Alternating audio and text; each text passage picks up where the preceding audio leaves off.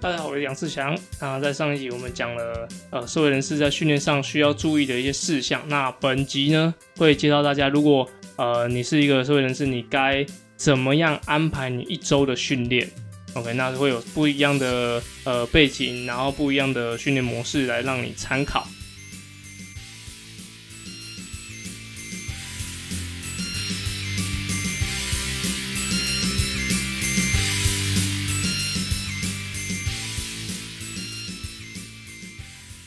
OK，那在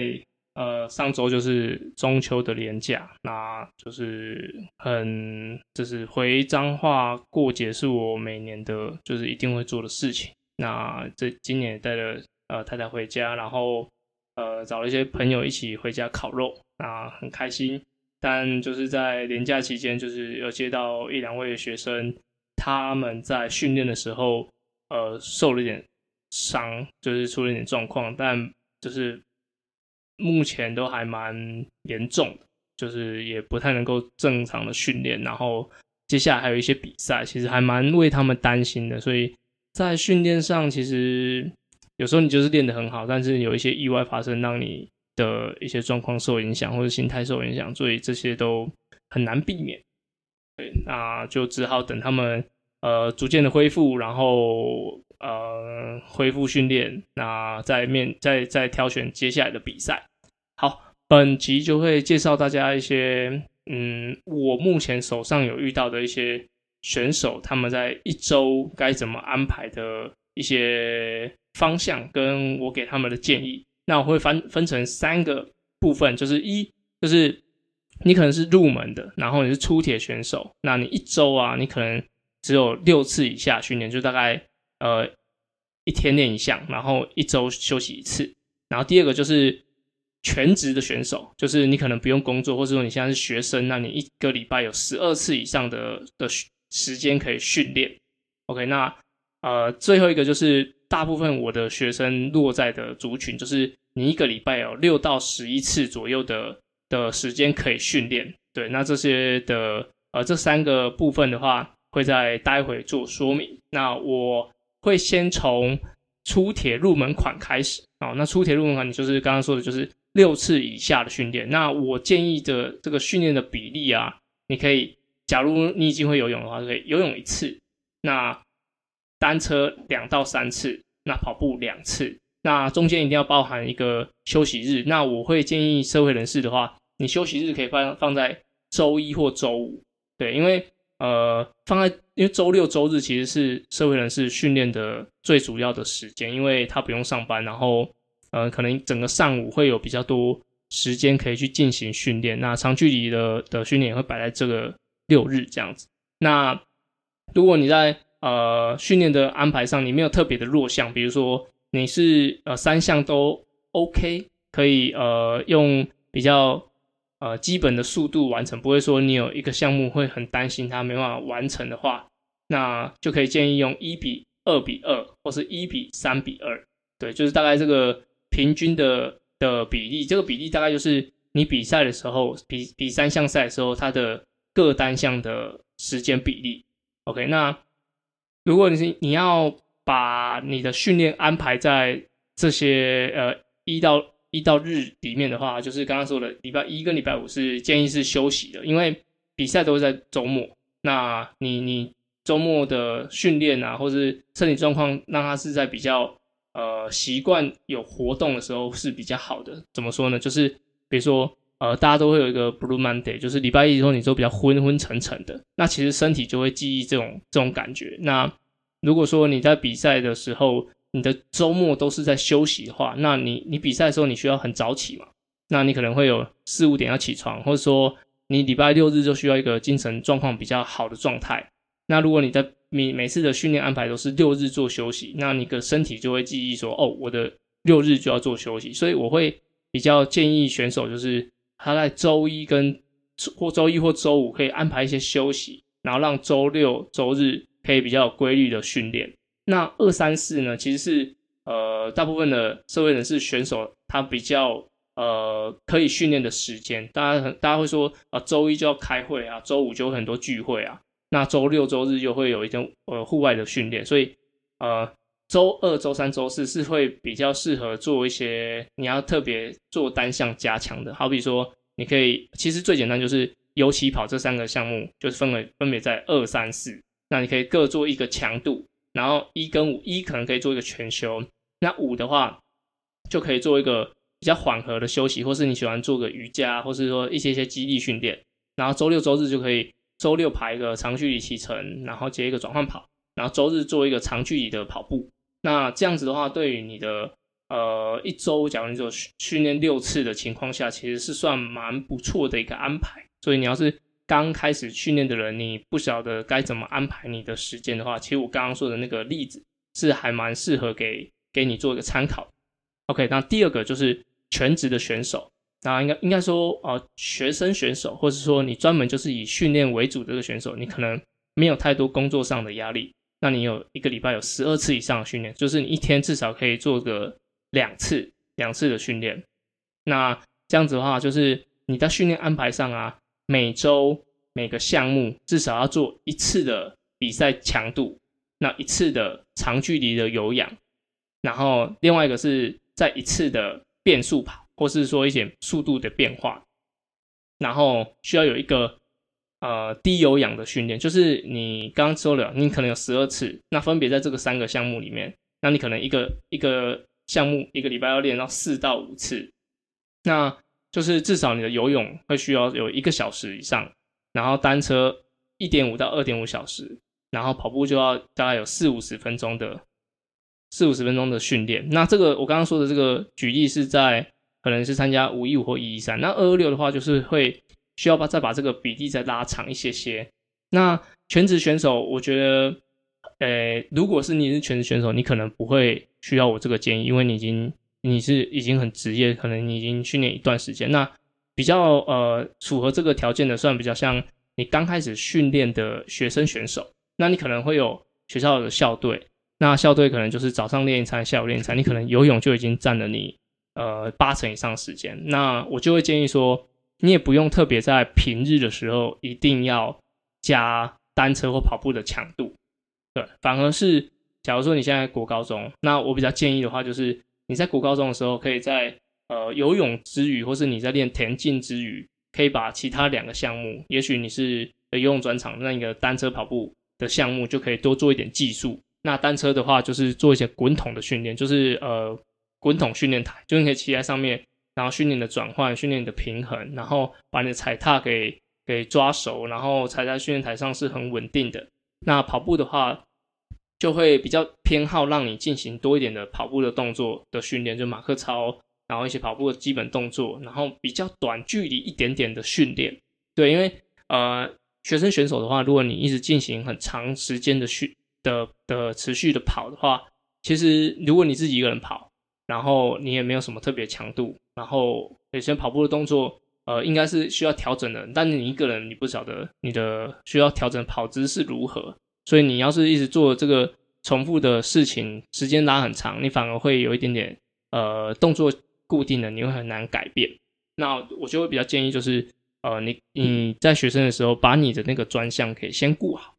对，那蛮多例子就是呃，他把单项顾好了，然后他的其他两项。再用呃，可能你升大学，或者说你换了一个环境，或是有有人来指导你的时候，来继续去加强。对，比较好例子就像呃张传俊，那他就是有很好跑步的底子，然后说到大学之后把把其他两项给补足。那像潘子毅，那他也是游泳的呃背景的选手，那只有进入大学之后把其他两项补足。对，因为呃，不管你是在哪一个单项的的项目里面，其实。你先把那个专项给顾好，然后其他两项你有一个基本的技术能力在，那我觉得他在安排上就会变得呃，让你在后期的发展会很好。对你可能刚开始比赛，假如你是田径选手，那可能刚开始比赛的时候游泳一直差人家很多，那你会很担心。但其实你在比赛的时候都有一个可以后追的的能力，可以维持让大家有一点嗯会担心被你追上，那是很好的。那你不用。太担心，说我我每次比赛都是这个情况，因为呃，你必须要先把武一把刀磨先磨砺，然后再来把其他的武器准备好。OK，那这是我对就是你全职选手，或是你有一个呃很长时间或是比较专职在训练上的的人的建议。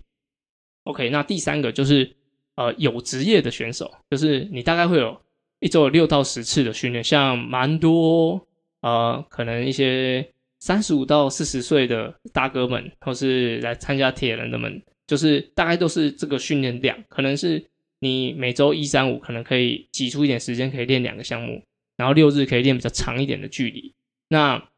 这个话我就会比较建议，就是呃你一周可以安排。一天的休休息日，因为毕竟你还是社会人士，那我觉得有一个休息日是非常非常必要的。那每一周会有一次的比赛模拟的强度，好比说呃大家说的 T pace，那你在一样，我觉得建议在二礼拜二、礼拜三、礼拜四可以各排一个比赛的模拟，然后可能在你一三五的的天数里面可以排一个轻松的有低强度的有氧，哦，四十分钟、四五十分钟。也 OK，但我不太建议，就是你的每一餐训练都是要很硬的，对，因为呃，社会人士，然后他有家庭，然后你有呃很多工作上的需求，那呃，如果你这样把身体操得很累，然后你虽然达到一个，你看手表可能是呃效果训练效果非常好，但是其实你的身体在于呃你在休息的时候，其实它还是在活动，在代谢你的一些疲劳，那我觉得这间接影响到你的生活的，所以。我会比较建议，就是呃，假如说你一样排了三次的比赛模拟的训练，然后周末有长距离的训练，在周间呢，呃，假如你下午要做一个长距离训练，那你上午就可以做一个轻松的有氧，好比说，比如说你周二的晚上都会骑呃训练台，然后是一个固定，就是会有一个训练强度在的，那我觉得早建议早上就是可以轻松慢跑四十到四十五分钟，那这种的安排其实。呃，不用太担心，说我我只跑慢的速度，那我对我的的身体来说不会进步，因为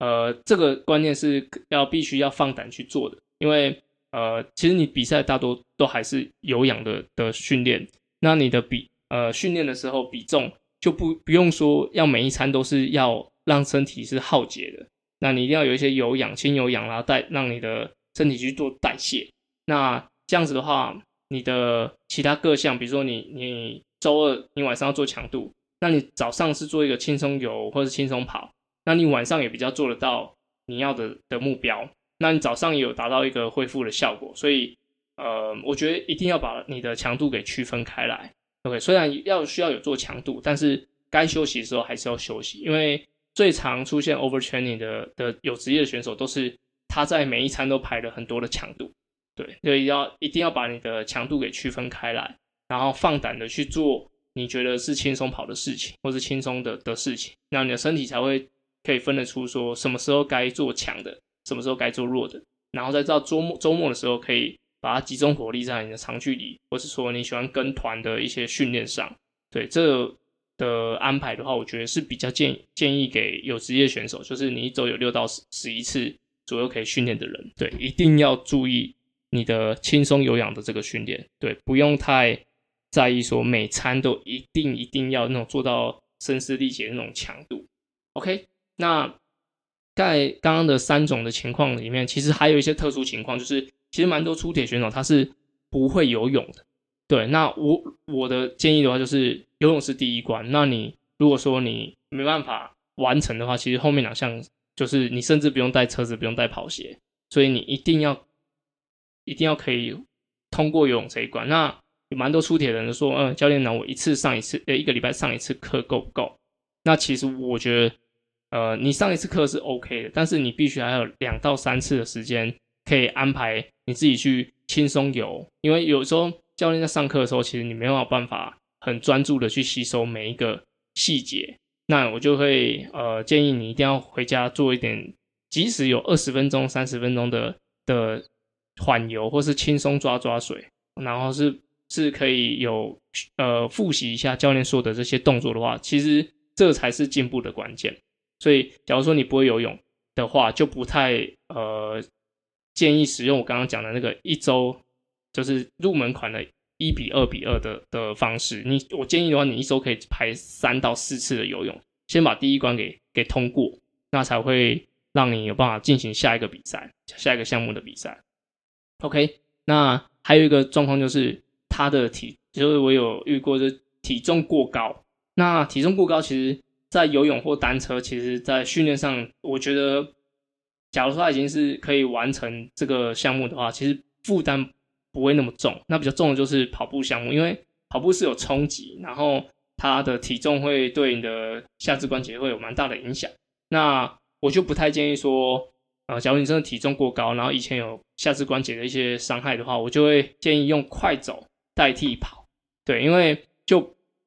以长距离的比赛来说啊，其实大家加加减减都会有点走动，就是变步兵啊，所以不一定要要求说，假如你已经体重过高，然后下肢已经不太舒服，还要硬要用跑的，那反而是比如说快走五分钟。然后慢跑五分钟，快走五分钟，慢跑五分钟，然后可以慢慢进步到快走三分钟，慢跑五分钟，对这些情况去改善你的的训练。那假如你身体有些疾病，像我有遇过有呃有位学生他是需要洗肾，那他的身体状况的话就是没办法做很强高强度很高的，然后他在进行起身之后。他就会呃身体的状况不允许他做任何的强度，或者是说甚至不能够运动，那还是要以稳定身体健康的训练来说，才是对你是最好的。因为一定要让一定要做你身体可以吸收的训练，而不是说做呃盲目跟从别人的训练。对，然后千万不用担心做不够这件事情，因为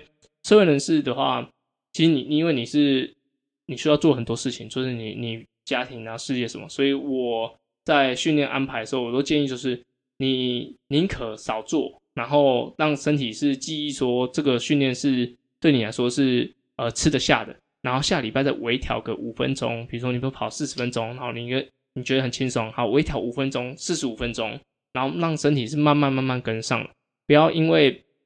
别人给你一些建议，或者说你自己看了别人的训练，然后就乱了你的步伐，因为那些。呃，训练是不一定会有帮助的，对。然后最后一个观念就是，呃，不是谁练得多就会赢，很多很多人就是他练的很多，但是他反而到了比赛的时候，他的一些伤痛出现了。那其实